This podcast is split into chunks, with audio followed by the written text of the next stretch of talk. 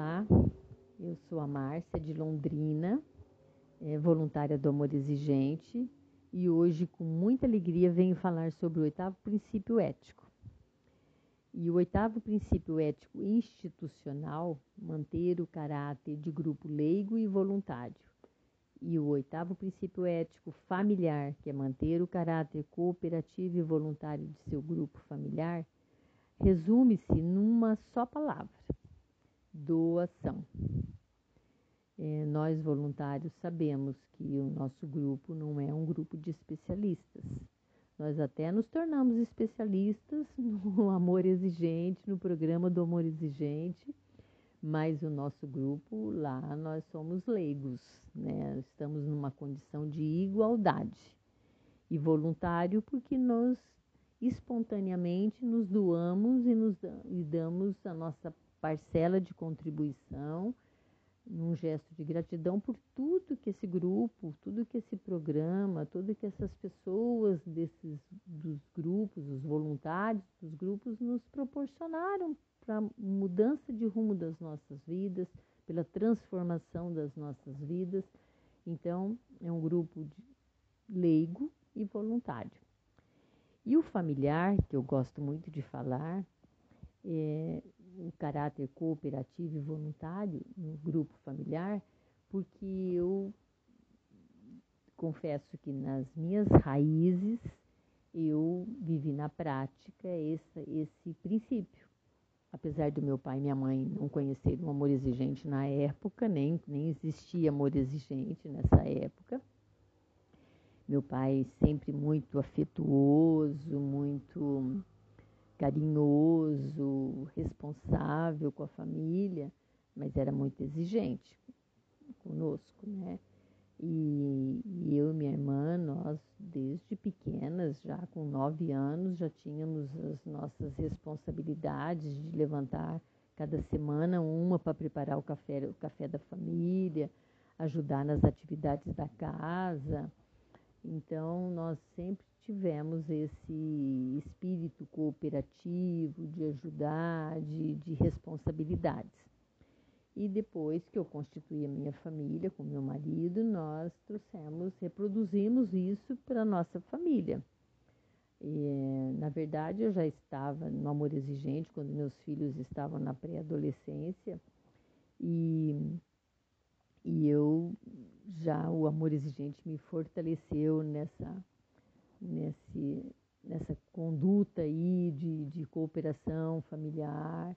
E meus filhos sempre foram cooperativos, sempre tiveram participação nas atividades da casa, se eu estava fazendo almoço, quando eu estava preparando o almoço, meu filho já preparando a mesa, a minha filha ajudando nas, nas, nas tarefas de casa, eles sempre responsáveis pelas pelo quarto e pela cama deles. Então, e quando alguém tinha algum problema, nós dividíamos, sempre dividimos até hoje, né, os problemas de família. Então, sempre esse espírito cooperativo de cuidado com o outro, de olhar para o outro. Então, já nas raízes, a gente já traz esse, esse, esse, essa cooperação com a família. E hoje nós reproduzimos para as nossas netas, meus filhos, para os filhos deles e minhas netas aqui em casa, quando elas chegam. Se eu estou preparando um bolo, elas já puxam a cadeira na pia, já vão me ajudar a preparar esse bolo. A minha neta mais velha, de sete anos, já, já prepara a mesa do almoço de domingo com a família. É, e algumas atividades aqui de guardar brinquedos, de organizar é, a sala, elas participam. Então, isso, e elas vão se sentindo tão orgulhosinhas, assim, puxa, vovó, eu consegui, eu te ajudei a fazer esse bolo, olha que bolo gostoso, olha essa mesa que eu coloquei. Então, elas já vão se sentindo capazes de exercer aquela função, vão conseguindo é, sentir uma alegria de se sentirem valorizadas, de, de, de ter essa participação na família. Então, isso é muito importante, a cooperação na família, e eu, nós estamos reproduzindo isso na nossa família e tem sido muito saudável para nós, muito gostoso. E eu, como trabalho sempre nos grupos de sobriedade, eu falo muito com isso com os meninos da sobriedade, porque quando eles estão em tratamento lá na comunidade terapêutica ou nas clínicas, eles precisam é, exercer essa cooperação lá, que eles têm as atividades, as responsabilidades dentro da, do tratamento.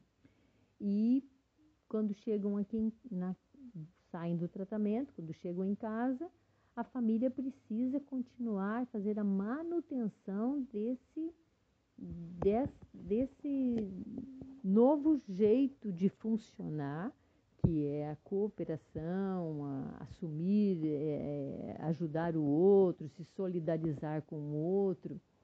Então, eu trabalho muito isso dentro do grupo da sobriedade e as famílias têm que ajudar muito nisso também, porque vão percebendo que dentro dessa dinâmica aí de cooperação, de voluntariado, de interesse um pelo outro, a família vai se tornando mais saudável, mais, mais unida, com mais alegria de viver ali e se descobrindo mesmo dentro das suas potencialidades, extraindo o que tem de melhor dentro de si.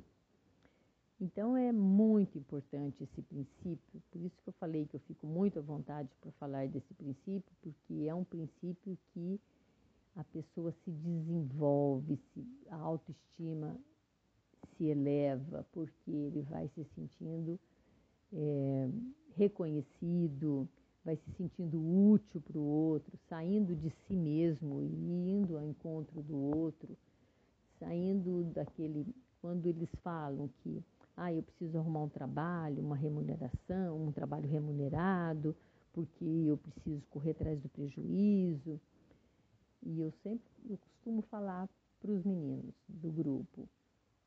Primeiro, se você não está conseguindo um trabalho, se ocupe, vai buscar um trabalho voluntário, vai se desenvolver nesse trabalho, porque de repente você arruma um trabalho e você nem está preparado para aquilo ainda.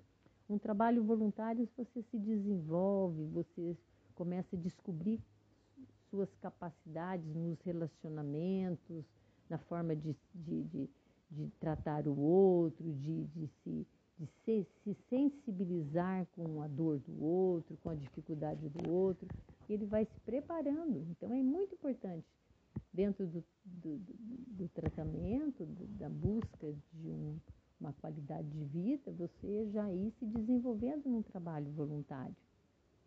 Então é muito importante esse, esse princípio para nós. E tem uma, uma lenda que eu gosto muito de falar, que, é, que eu me lembro muito até do nosso grupo, que é, diz assim: Um antropólogo visitou um povoado africano. E ele quis conhecer sua cultura e averiguar quais eram os seus valores fundamentais daquela cultura. Assim que lhe ocorreu uma brincadeira com as crianças.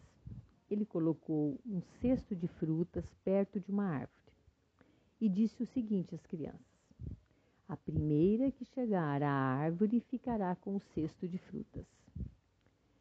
Mas quando o homem deu o sinal para que começasse a corrida em direção ao cesto, aconteceu algo inusitado. As crianças deram as mãos umas às outras e começaram a correr juntas. Ao chegarem ao mesmo tempo, todas desfrutaram do prêmio. Eles se sentaram e repartiram as frutas. O antropólogo lhes perguntou por que tinham feito isso, quando somente um poderia ter ficado com o cesto. Uma das crianças respondeu: Ubuntu. Como um de nós poderia ficar feliz se o resto estivesse triste? O homem ficou impressionado pela resposta sensata deste pequeno. Ubuntu é uma antiga palavra africana que na cultura zulu significa sou quem sou porque somos todos nós. Sou quem sou porque somos todos nós. É uma filosofia que consiste em acreditar que cooperando se consegue harmonia já que se consegue a felicidade de todos. Eu me, essa história é, me lembra muito a, nosso, a nossa oração da serenidade, né? Que nós nos damos as mãos, eu seguro a minha mão na sua, uno meu coração ao seu, para que juntos possamos fazer aquilo que sozinho eu não consigo. E, e isso vem nos dar uma, uma força, solidariedade, é, ubuntu, cuidado com o outro, amor ao próximo, para que possamos ficar cada vez melhores, cada vez mais amparados, mais é, fraternos, né?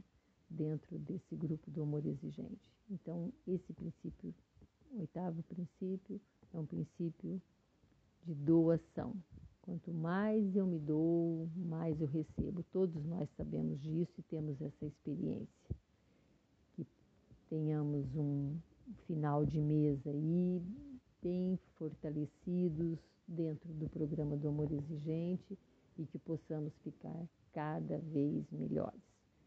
Um abraço bem apertado para cada um da família aí a família amor exigente.